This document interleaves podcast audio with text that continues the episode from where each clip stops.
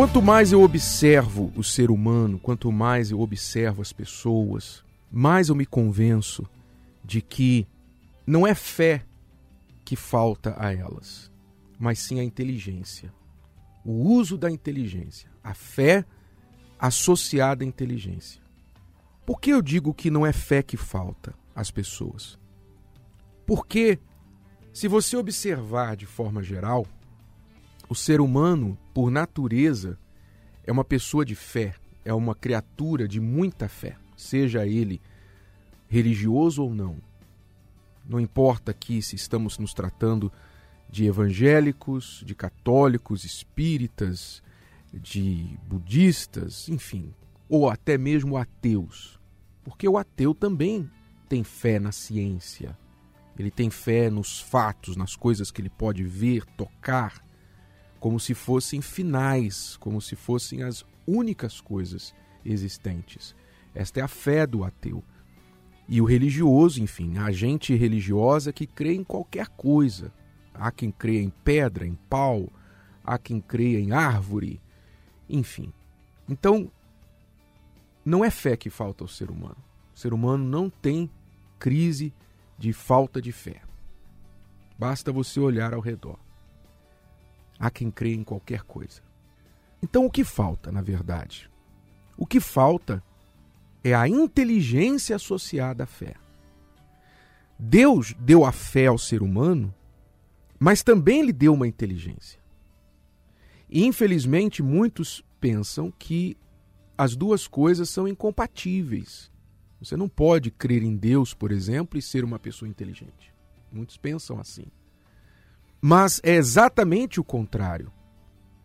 Deus exige que os que creem nele usem a inteligência.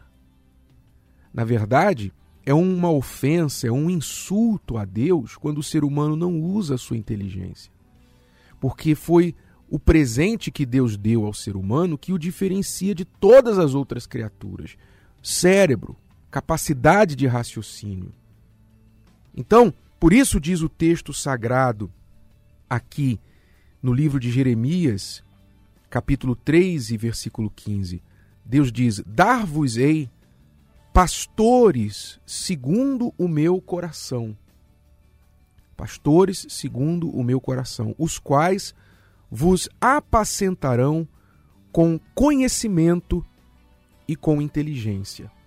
Então, Deus, os, os homens de Deus, mulheres de Deus que trabalham com o rebanho para cuidar do rebanho de Deus, para ajudar as pessoas, têm que trabalhar com duas coisas.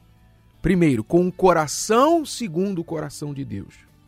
Não basta inteligência e ser uma pessoa insensível, ser uma pessoa que não sente nada, não exerce misericórdia com as pessoas, compaixão tem que ter o coração segundo o coração de Deus. Mas também não basta ser uma pessoa de bom coração. Tem que usar a inteligência. Então Deus quer usar homens e mulheres para cuidar do seu povo que usem destes instrumentos, destas ferramentas, um coração segundo dele e também a inteligência. Por que isso é tão importante? Porque Deus levanta pastores, líderes para cuidar do seu rebanho com esta inteligência, com este coração. Porque ele sabe que quando a pessoa usa somente a fé e não usa a inteligência, então ela vai usar a fé com a ignorância, ela vai usar a fé com a falta de conhecimento, a fé com a burrice. O que, que vai resultar? O que vai resultar é o fanatismo. A pessoa que usa a fé sem inteligência é uma pessoa fanática uma pessoa bitolada, uma pessoa que não pensa. Ela, ela é capaz até de matar pela fé, como muitas religiões no mundo provocaram e provocam guerras.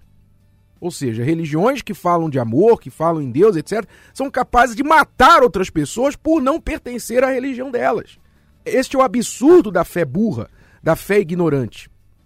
Pessoa, por uma fé sem inteligência, ela faz horrores, ela é capaz de fazer horrores. Então Deus sabe disso. A fé sem inteligência nunca vai levar ninguém a nada, é uma das coisas mais perigosas que existem no mundo. Era melhor que a pessoa não tivesse fé nenhuma do que usar uma fé sem inteligência. Seria melhor para ela. Então, é preciso usar a palavra de Deus, que é a fonte dos seus pensamentos, é preciso procurar entender a palavra de Deus para que você então use a fé com a inteligência. Você vê, por exemplo, que Deus não deixou para nós imagens.